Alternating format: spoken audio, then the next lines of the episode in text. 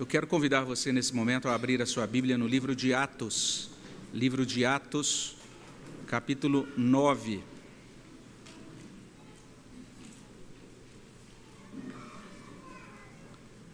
Livro de Atos, capítulo 9. Nós vamos fazer a leitura dos primeiros nove versículos deste capítulo, Atos 9, de 1 até 9. Você que está em casa é convidado também a abrir a sua Bíblia nesta passagem para acompanhar a meditação na palavra de Deus. Mantenha a sua Bíblia aberta em Atos 9, de 1 a 9. Nós teremos a oportunidade de ter o texto aqui é, projetado, mostrado aqui para nós, então vamos poder ler juntos esse trecho da palavra do nosso Deus. Quero convidar você para lermos juntos a palavra de Deus no livro de Atos 9, de 1 até 9. Vamos ler? Saulo, respirando ainda ameaças e morte contra os discípulos do Senhor, dirigiu-se ao sumo sacerdote e lhe pediu cartas para as sinagogas de Damasco, a fim de que, caso achasse alguns que eram do caminho, assim homens como mulheres, os levasse presos para Jerusalém. Seguindo ele estrada fora, ao aproximar-se de Damasco, Subitamente, uma luz do céu brilhou ao seu redor. E, caindo por terra, ouviu uma voz que lhe dizia: Saulo, Saulo, por que me persegues? Ele perguntou: Quem és tu, Senhor? E a resposta foi: Eu sou Jesus, a quem tu persegues. Mas levanta-te e entra na cidade, onde te dirão o que te convém fazer. Os seus companheiros de viagem pararam emudecidos, ouvindo a voz, não vendo, contudo, ninguém. Então se levantou Saulo da terra e, abrindo os olhos, nada podia ver. E, guiando-o pela mão, levaram-no para Damasco. Esteve três dias sem ver, durante os quais nada comeu nem bebeu. Senhor, nós terminamos de ler esse relato desse servo do Senhor que, visitado pela tua presença, pelo teu poder, pelo Senhor mesmo falando a ele de modo é, muito poderoso, muito pessoal, teve a sua vida transformada, abençoada pelo Senhor. E nós queremos suplicar a graça do Senhor, para que enquanto ouvimos a tua palavra, que nela possamos ouvir também a tua doce voz, e que essa voz do Senhor também, ó Deus, produza um bom efeito no nosso coração. Tenha misericórdia de nós, visita-nos com a tua graça, que a tua palavra seja meio de graça, que teu Espírito opere por meio dela e que o fruto dessa palavra, ó Deus, seja para a glória do teu nome e para o benefício também de todos os que a ouvem. Nós suplicamos e pedimos essas bênçãos no nome de Jesus. Amém, Senhor Deus. Depois de algum, alguns dias, né, na verdade, algumas semanas, meditando é, naquela chegada do Evangelho a Samaria, especialmente no final do relato é, de hoje de manhã, lido hoje de manhã, o Evangelho chegando ao coração do etíope, do etíope eunuco, através de Filipe. Chega agora uma hora para a gente olhar mais de perto para a conversão e também para o início do ministério de Saulo. A conversão de Saulo pode ser conferida aqui em Atos 9, especialmente de 1 até 19. O início do ministério dele pode ser conferido aqui em Atos 9, a partir do verso 20 até o verso 30. Então a gente tem aqui na nossa tradução, que é a chamada Almeida e Revista e Atualizada, um, os chamados títulos editoriais, que às vezes confundem um pouquinho. E se você olhar aí para o título editorial, se você usa essa versão, Almeida Revista e Atualizada, você vai ver o capítulo 9 é, começando com o título A Conversão de Saulo, mas já a partir do verso 10 sendo introduzido um outro título, como se Paulo tivesse, se a conversão dele fosse registrada só nos primeiros versículos, mas realmente a nossa convicção é que até o verso 19 a gente tem Paulo passando por esse processo de conversão. Alguma coisa acontece com ele na estrada de Damasco, depois ele é levado para a cidade de Damasco, e naquela cidade Deus ainda está trabalhando no coração dele, até que finalmente, como a gente lê ali no finalzinho do relato, chegando próximo do verso 19, Paulo é, tem a sua convicção firmada no Senhor e recebe, inclusive, o batismo. Como nós olhamos, quando nós olhamos para esse texto, a gente é, vai percebendo algo bem interessante que já é mostrado assim logo de início, né? O título desse sermão fala sobre isso. O título é Os planos de Saulo e o plano de Deus. A gente fez uma pequena inversão no título que consta aí no seu boletim, porque na verdade o texto vai mostrar nessa ordem mesmo. Primeiro, Paulo, Saulo saindo e implementando, desejoso de implementar aquilo que estava na cabeça dele, os planos que ele tinha no coração. E em seguida, Paulo sendo confrontado pelo Senhor e confrontado pelo plano de Deus. É isso que a passagem mostra para a gente. Em primeiro lugar, nós temos aqui Saulo planejando encontrar cristãos em Damasco, versos 1 e 2. Em seguida, a gente vai perceber Jesus se encontrando com Saulo na, entrada, na estrada de Damasco, versos 3 até 7. E por fim, em terceiro lugar, Saulo sendo transtornado pelo encontro com Jesus nos versos 8 e 9. Então, é isso que nós encontramos nesse trecho da palavra de Deus. É um servo de Deus que tem alguns planos, e a gente vai ver os embates entre esses planos de Saulo e o plano de Deus. Esse registro realmente nos faz pensar nessa relação entre o plano de Deus e os nossos próprios planos também. Mas a gente pode conferir isso nos versos 1 e 2, que Saulo planeja encontrar cristãos em Damasco. A motivação para isso transparece logo no verso 1. Você percebe lá no verso 1 o seguinte: aquele verso traz: Saulo, respirando ainda ameaças e morte contra os discípulos do Senhor, dirigiu-se ao sumo sacerdote. Antes da gente prosseguir, até não custa né, a gente esclarecer um detalhe. É que se você olha desde Atos 7, 58 até no capítulo 13, versículo 9, Saulo é chamado de Saulo. Mas quando chega em Atos 13, 9 em diante, até o final de Atos, e no final do Antigo Testamento, ele passa a ser chamado de Paulo.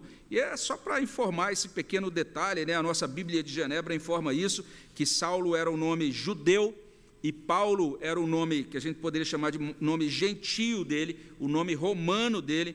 Como cidadão romano, Paulo então tinha dois nomes. A partir do capítulo 13, quando Paulo começa suas viagens missionárias, se torna esse emissário de Deus junto dos gentios. Então ele passa a utilizar o seu nome que era mais comum entre os gentios. Só um parêntese aí mais informativo, vamos dizer assim.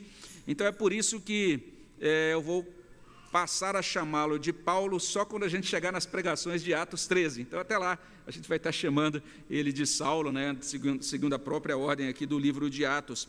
Mas, voltando ao texto, é, é bem interessante isso que consta no verso 1. Nós lemos que ele respirava ameaças e morte contra os discípulos do Senhor. Então, repetindo, o texto está falando da motivação dele.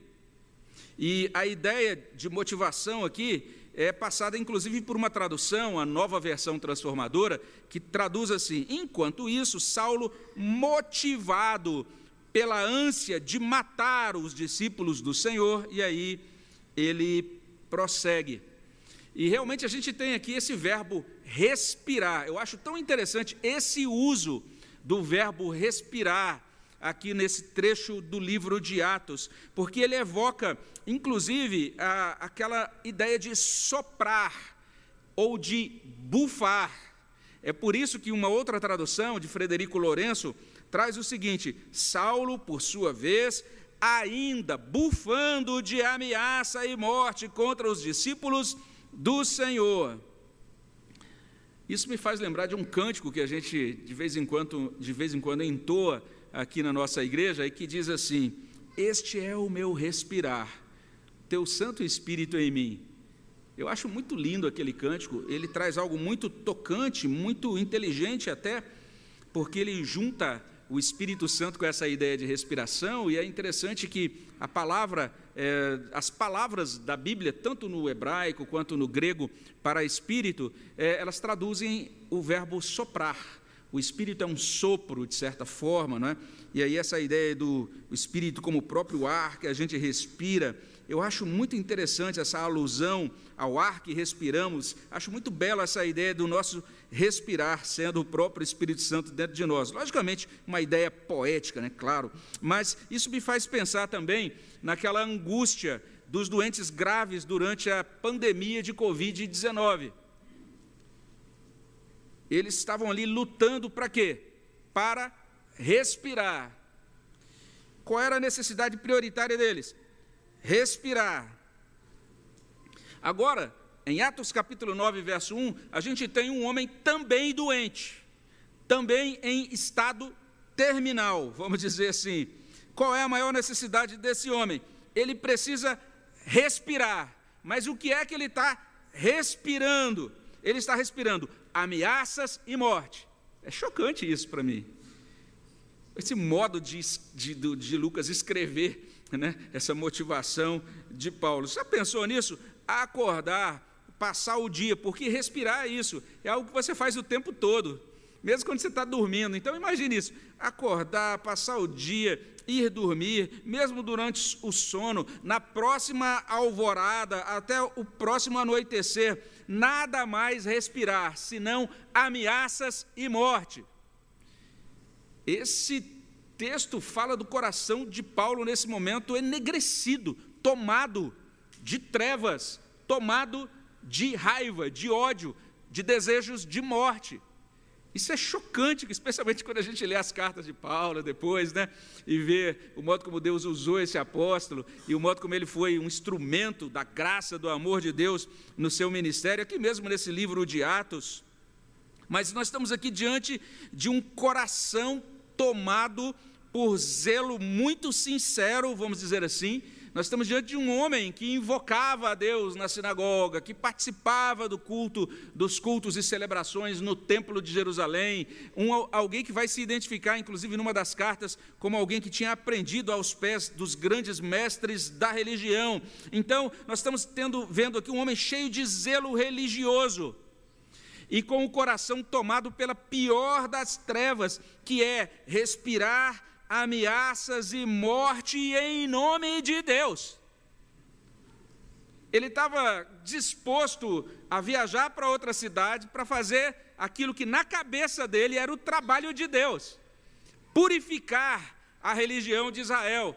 Tinha surgido um grupo ali no meio, que era um grupo meio heterodoxo, que estava até declarando que o líder deles tinha ressuscitado e que esse líder deles é Deus. Então nós temos uma ameaça, vamos dizer assim, dentro da ortodoxia judaica. E temos agora esse homem, Saulo, se dispondo, ele diz: Eu, eu quero fazer o melhor, ou seja, eu quero a, a, pegar esses crentes, eu quero identificá-los, eu quero, eu quero capturá-los, eu quero fazer isso. Estou fazendo isso em nome de Deus. Eu quero destruir outras pessoas para a glória de Deus. Respirando ameaças e morte. É o pior tipo de psicose, de obsessão. Um Saulo religioso, mas inconverso, que respira, que bufa ameaças e morte. E morte. E a gente fica pensando, Deus nos livre disso, né? Já pensou nisso? Alguém dizer, olha lá aquele crente, puxa, o que, que ele passa para os outros? Ele, amea ele bufa, ele respira ameaças e morte. que coisa chocante, que coisa triste. E notemos que este homem tem um plano. O final do verso 1 informa que ele dirigiu-se ao sumo sacerdote. Esse sumo sacerdote é o mesmo que lá no capítulo 7, versículo 1, lá no capítulo 7, 54, emparedou Estevão, rilhou os dentes, assegurou que Estevão fosse morto a pedradas. As roupas de Estevão foram jogadas aos pés desse jovem, Saulo, lá em Atos 7, 58. E quando lemos o primeiro versículo, a parte A de 8, 1, nós encontramos isso, que Saulo concordou com tudo o que viu, com tudo o que ouviu, ou seja, com a morte violenta de Estevão a pedradas ele concordou com tudo. E quem sabe até a partir daquele momento ele entendeu: rapaz, esse sumo sacerdote é a minha referência. Olha bem, ele não está brincando, não, ele está aí fazendo um trabalho zeloso para eliminar de fato essa ameaça desses tais cristãos que estão surgindo aqui é, no meio do nosso povo judeu. Então agora ele vai até o sumo sacerdote. Vejamos, ele tem um plano. Os detalhes do plano aparecem aqui no verso 2. Ele pediu cartas para as sinagogas de Damasco, a fim de que, caso achasse alguns que eram do caminho, assim homens como mulheres, os levasse presos para Jerusalém. Então Saulo precisava de cartas. Essas cartas eram literalmente credenciais, credenciais assinadas pelo líder máximo da religião judaica, que era o sumo sacerdote de Jerusalém. Essas, essas cartas dariam a ele livre acesso às sinagogas. Então ele chegaria em Damasco, visitaria as sinagogas e diria: Eu sou um emissário oficial de Jerusalém. Estou aqui em um, uma missão, vamos dizer assim, oficial da nossa religião. E eu estou aqui com essa finalidade. Qual é a finalidade? Eu vou precisar da ajuda de vocês, do apoio de vocês, dos recursos que vocês têm à disposição aí para mim, para que a gente possa identificar e prender cristãos. Eu preciso levar esses cristãos para que eles sejam inquiridos em Jerusalém. E aqui, né, a gente já fez um parêntese aqui, só fazendo o segundo, o segundo, só na verdade uma errata. Hoje de manhã eu aqui no, na, no sermão matutino afirmei isso, né, que em Jerusalém, na época do livro de Atos, tinha cerca de mil sinagogas, é, eu me equivoquei. O número correto era entre 400 e 500 sinagogas. Então apague o que você ouviu de manhã, considere o número entre 400 e 500, era o número de sinagogas na época do livro de Atos. Mas aqui a gente tem uma informação também que é digna da nossa atenção nesse ponto do relato, porque pela primeira vez nesse livro de Atos, a igreja vai ser chamada de o Caminho. Esse é um título bem interessante, nós vamos voltar a ele em outras ocasiões, vamos meditar mais a miúde, né, mais assim, é, prestando mais atenção em alguns detalhes, mas esse título se repete em outras partes do livro de Atos. E tem um servo de Deus que explica o seguinte: que no começo, então, os cristãos usavam uma variedade de nomes para se auto-identificar, e o termo o caminho é um dos primeiros nomes que descrevem a fé cristã. Eu acho interessante isso. A fé cristã, naqueles momentos é, primordiais, a gente está aí agora próximo de uma década depois da ressurreição, nesse momento da história aqui. E nesse momento, então, a, a fé cristã é identificada como o caminho. Ela aparece também, então, em outras passagens, como eu mencionei, e esse estudioso, pelo menos, ele entende isso. Ele sugere que esse termo indica o ensinamento do Evangelho, a conduta dos cristãos dirigida e guiada por esse Evangelho, a comunidade cristã em geral. Enfim, esse foi um dos títulos usados pela igreja naquele primeiro momento da sua história. O plano de Saulo, resumindo, era simples. Primeiro, apresentar-se nas sinagogas como representante oficial da polícia de inquisição de Jerusalém obtendo o apoio das sinagogas, identificar os cristãos dentro das sinagogas, ou a partir das, dessa rede de relacionamento é, que existia a partir das sinagogas, prender os cristãos, levar os cristãos para serem arguidos pelo Sinédrio, que era o Supremo Tribunal Religioso de Jerusalém. Era isso. Saulo planejava encontrar cristãos em Damasco, descobrir quem eram e prendê-los levando-os de volta para Jerusalém. Mas esse relato de Atos revela, traz para a gente não apenas esses planos de Saulo. O relato de Atos vai mostrar que Jesus já tinha outro, plan, outro plano para ele. Jesus tinha os próprios planos dele para com, para com a vida de Saulo, para com a vida da sua igreja. E aí, então, contra todas as expectativas de Saulo, em segundo lugar, nós vamos verificar aqui que é Jesus que se encontra com Saulo na estrada de Damasco. Isso é bem interessante. Saulo queria encontrar os cristãos escondidos em Damasco, mas é Jesus quem encontra Saulo naquela estrada. E Jesus faz isso primeiramente despejando esse turbilhão de luz sobre Saulo verso 3. Seguindo ele estrada fora, ao aproximar-se de Damasco, subitamente uma luz do céu brilhou ao seu redor. Literalmente, Jesus derrubou Saulo do cavalo. Eu fico até pensando, será que é daí que veio essa, esse dito? Não sei, fiquei curioso de pesquisar isso e vou tentar descobrir a origem do dito. Mas Jesus derrubou Saulo, Jesus falou com Saulo, fez isso audivelmente, versos 4 a 6. E caindo por terra, ouviu uma voz que lhe dizia: Saulo, Saulo, por que me persegues? Ele perguntou: Quem és tu, Senhor? E a resposta foi: Eu sou Jesus a quem tu persegues. Mas levanta-te, entra na cidade, onde te dirão o que te convém fazer. No verso 4, Jesus esclarece que quando Saulo persegue os discípulos, Saulo está comprando briga com o próprio Jesus.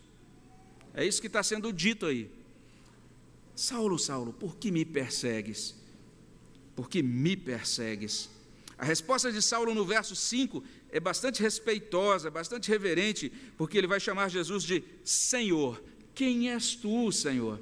Essa é uma palavra cara para Saulo, ele vai utilizá-la nova, eh, depois, novamente, em diferentes lugares, em, em, nas suas cartas, nos seus escritos, e sempre quando ele faz uso dessa palavra, é, referindo-se a Jesus Cristo, isso vai ganhar cada vez mais uma conotação reverente, entendendo Cristo não apenas como alguém a quem se, a quem se deve respeito, mas, na verdade, reconhecendo Cristo como o Senhor, o Senhor sobre tudo e todos, e também reconhecendo Jesus como Deus. A gente até mencionou um pouquinho sobre isso na nossa classe de novos membros hoje. E como a gente lê no final do verso 5, a resposta foi: Eu sou Jesus a quem tu persegues.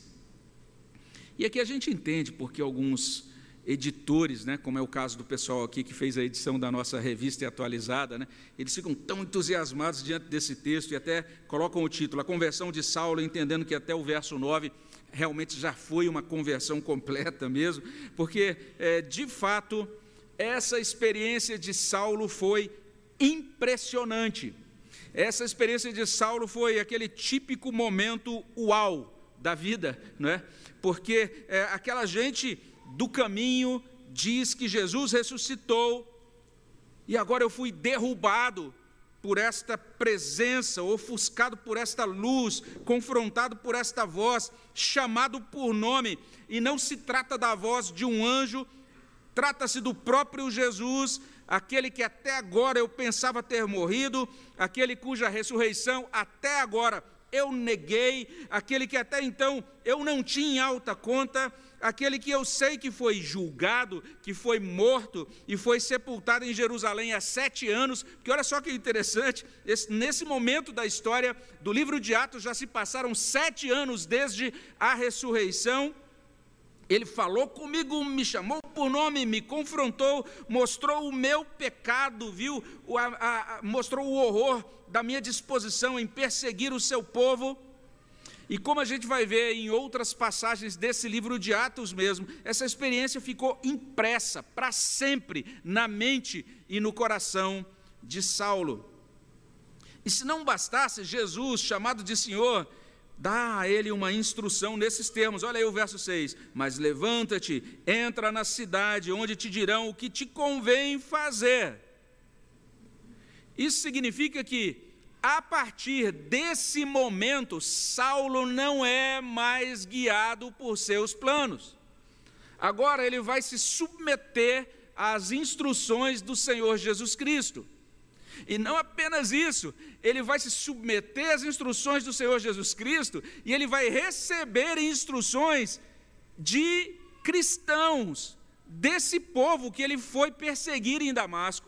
O Senhor diz a ele: lá em Damasco, te dirão o que te convém fazer.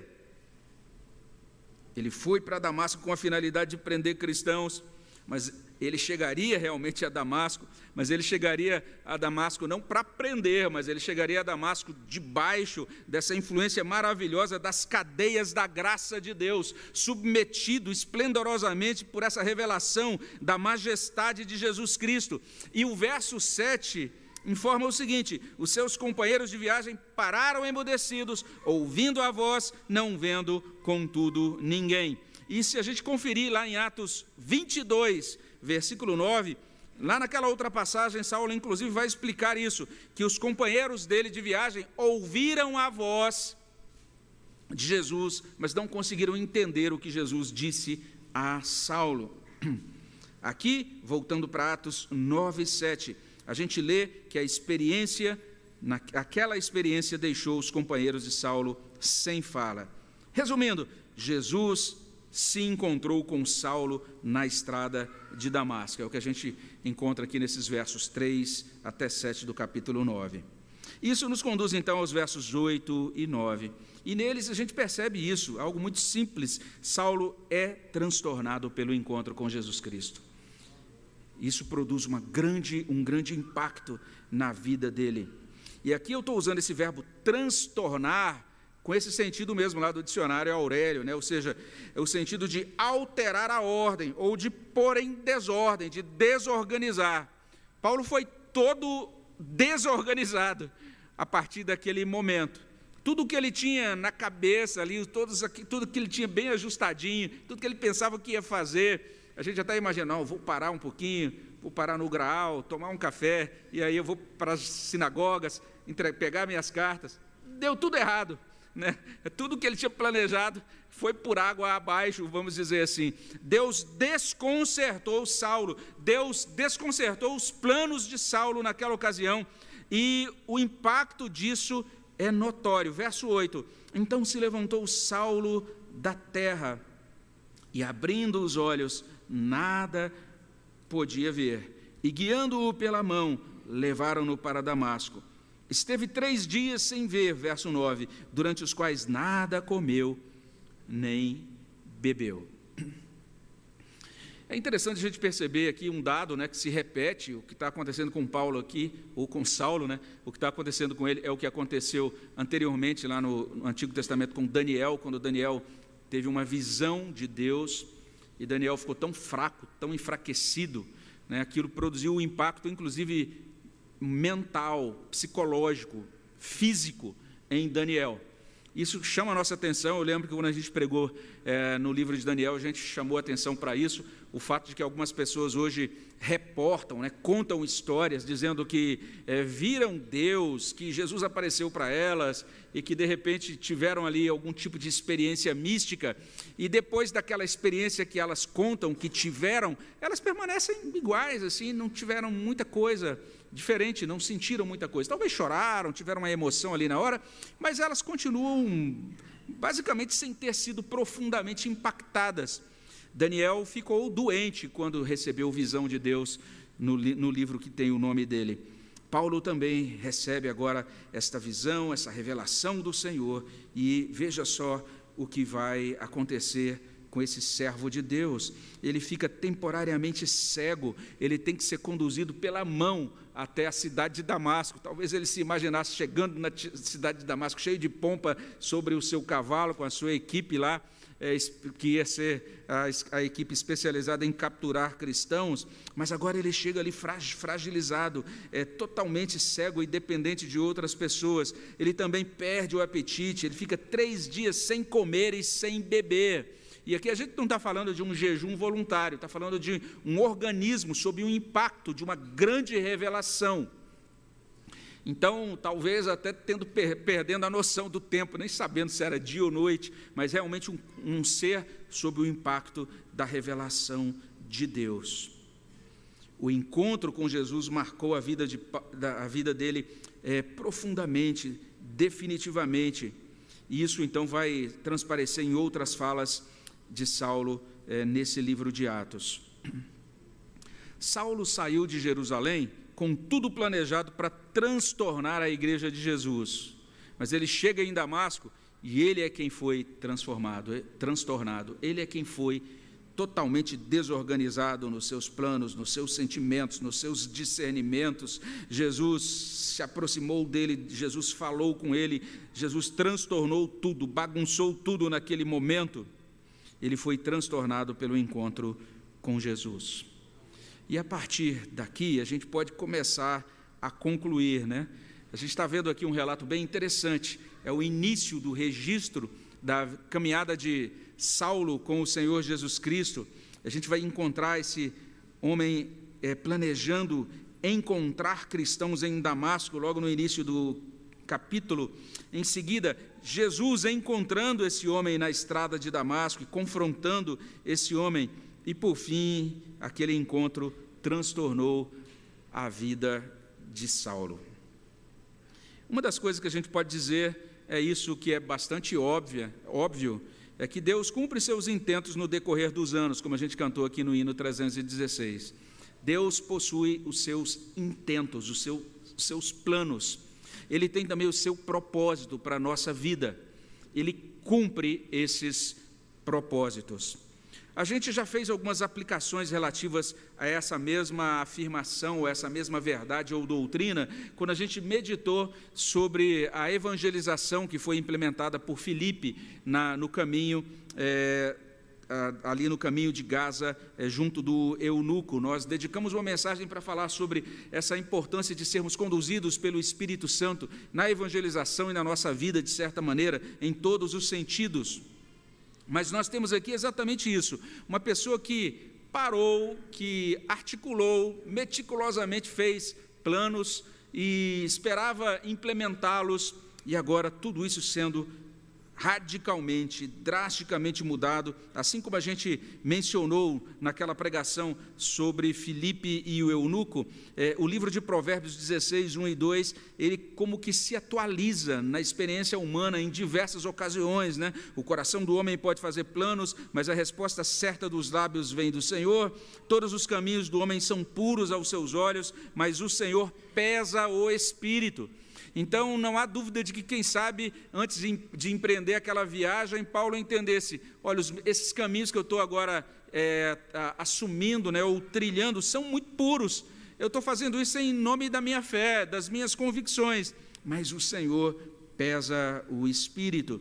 E isso deveria, esta verdade da soberania de Deus, que é uma soberania que, inclusive, em diversas ocasiões, é, faz intervenções e muda aquilo que a gente planeja, isso deveria nos conduzir à humildade, entendendo isso, que não é por nossa inteligência, não é por nossa capacidade, mas é sim por Deus, pela sabedoria de Deus, conforme o propósito de Deus que as coisas se dão na nossa vida. A gente deveria ser mais humilde nesse sentido. Isso também deveria nos conduzir ao arrependimento, no sentido de admitir a nossa petulância e, de certa forma, a nossa teimosia quanto a esse ponto, não é? Porque a gente ouve a doutrina e diz Deus é soberano, a gente ouve a doutrina e sabe, nós precisamos depender de Deus, mas a gente ouve, ouve, ouve, ouve, e de repente é instintivo, sem a gente pensar, a gente está implementando as coisas da nossa vida, é baseado simplesmente no nosso próprio discernimento, a gente está, de certa maneira, elaborando novos planos, e a gente está querendo agora implementar esses planos. A gente, a gente é muito teimoso quanto a isso. O tempo todo, Deus quer nos ensinar fé, dependência, quer nos ensinar a discernir a vontade dEle nas Escrituras e a viver segundo essa vontade revelada dele nas Escrituras, mas a gente teima em autossuficiência. Então, diante desse, dessa verdade doutrinária, a gente tem uma boa oportunidade para colocar diante de Deus a nossa vida e, arrependido, suplicar a Ele que nos perdoe por nossa teimosia e autossuficiência. Mas é interessante que esta verdade que a gente vê aqui, realizada na vida de Paulo, ela deveria também nos conduzir ao louvor. Por quê? Porque os nossos planos, sabe esses planos que a gente insiste em fazer, em realizar? Os nossos planos são muito maculados por tolice e por pecado. Esse é o fato. A gente elabora aquele plano e diz: nossa, isso é que é um plano inteligente, né? Mas na verdade eles são muito infantis, na maioria das vezes, são muito tolos, eles são irrefletidos, ainda que a gente imagine que eles sejam perfeitamente racionais, né? eles às vezes são muito inconsequentes, ainda que a gente diga que a gente pensou em todos os resultados ou consequências de determinada linha de ação, mas isso É porque isso, nós somos muito limitados, não conseguimos enxergar todas as circunstâncias, todas as variáveis possíveis, não conseguimos lidar com todas as contingências. Enfim, a gente não tem como elaborar planos perfeitos, esse é o fato, por nossa própria limitação humana. Mas tem algo que piora isso, que é não apenas a limitação humana, mas é a maldade humana. Paulo implementou aqueles planos, respirando coisas ruins, ameaças e morte. E nós, se formos sinceros, vamos ver que muitas vezes é, elaboramos planos respirando coisas que não agradam muito a Deus. Ah, eu vou realizar isso, o pessoal vai ver, o meu nome será célebre, né? Agora eu me destacarei no trabalho, ou então eu chegarei, atingirei determinado objetivo, e não há mal nenhum em você se destacar no trabalho, em você atingir bons objetivos.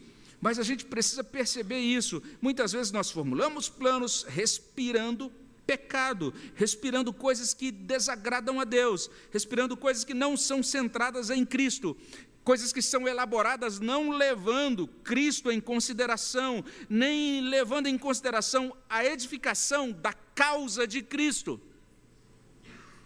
E quando a gente elabora planos motivados desse jeito, então se Deus desse vazão, se Deus nos liberasse para realizar os nossos planos, o resultado seria desgraça.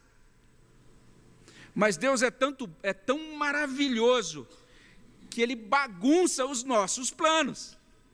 Que bênção é isso! Nós deveríamos louvá-lo por isso. Graças a Deus, Deus nos interrompe no caminho, nos inunda de luz, nos derruba do cavalo, nos chama por nome, Ele nos confronta. O que, você está fazendo? O que, você está que que você tá insistindo em fazer? Ele nos instrui, aleluia, pela soberania de Deus, na execução do plano dele que suplanta os nossos planos. Então, não é que ele seja um estraga-prazeres. Ah, eu fiz esse plano tão bom, agora Deus não deixou eu cumprir. Ele está falando, filho, tem algo melhor. Os meus planos para você são melhores do que os seus. É simplesmente isso que ele faz. Graças a Deus porque ele faz isso. E nós temos outras aplicações que a gente pretende fazer no desdobramento seguinte desta mensagem, mas a gente só quer avançar em mais uma delas. Apenas lembrar, na verdade, é muito mais uma lembrança do que uma aplicação. Numa noite como essa, a gente sempre precisa se lembrar do seguinte: é por causa do propósito eterno, perfeito, infalível de Deus, que nós estamos aqui nesta noite, próximos desta mesa de comunhão. É porque Deus é soberano nos seus planos. A gente tem os nossos planos, Saulo tinha os deles, mas graças a Deus existe o plano de Deus. O plano de Deus cumpre a salvação, envia Jesus, Jesus morre na cruz, consuma a nossa redenção, a redenção está consumada, a nossa salvação está agora assegurada e a gente pode participar dessa mesa com corações sinceros, com corações também contritos, dispostos a nos submeter a esse Deus a colocar o nosso coração diante do Senhor, dizendo como Calvino disse: Meu coração eu te entrego, Senhor, pronto e sincero, a nos submeter total e incondicional, incondicionalmente à soberania de Deus e aos planos de Deus. Vamos orar sobre isso? Senhor, no nome de Jesus nos colocamos na tua presença, te louvamos pelo modo como o Senhor fez aquela intervenção tão poderosa na vida de Saulo e o livrou dele mesmo o libertou, ó Deus, dos enganos do seu próprio coração e o trouxe, ó Deus, para uma experiência nova, para um encontro vivo com o Senhor, que certamente estremeceu as suas bases e alterou a partir daquele momento para sempre a sua vida. Nós suplicamos, ó Deus, que o Senhor nos dê essa experiência viva com o Senhor, essa experiência pessoal, de modo, ó Deus, que visitados pela tua presença, pela tua palavra, pelo teu poder, ó Deus, que sonda os nossos corações e que nos chama por nome, nós possamos também agora, ó Deus, caminhar na tua presença em novidade de vida. Abençoa os nossos corações, derrama a tua bondade sobre nós. Prepara desde já, Senhor Deus, os nossos corações e as nossas vidas para participar da tua mesa. É o que nós pedimos no nome de Jesus. Amém, Senhor Deus.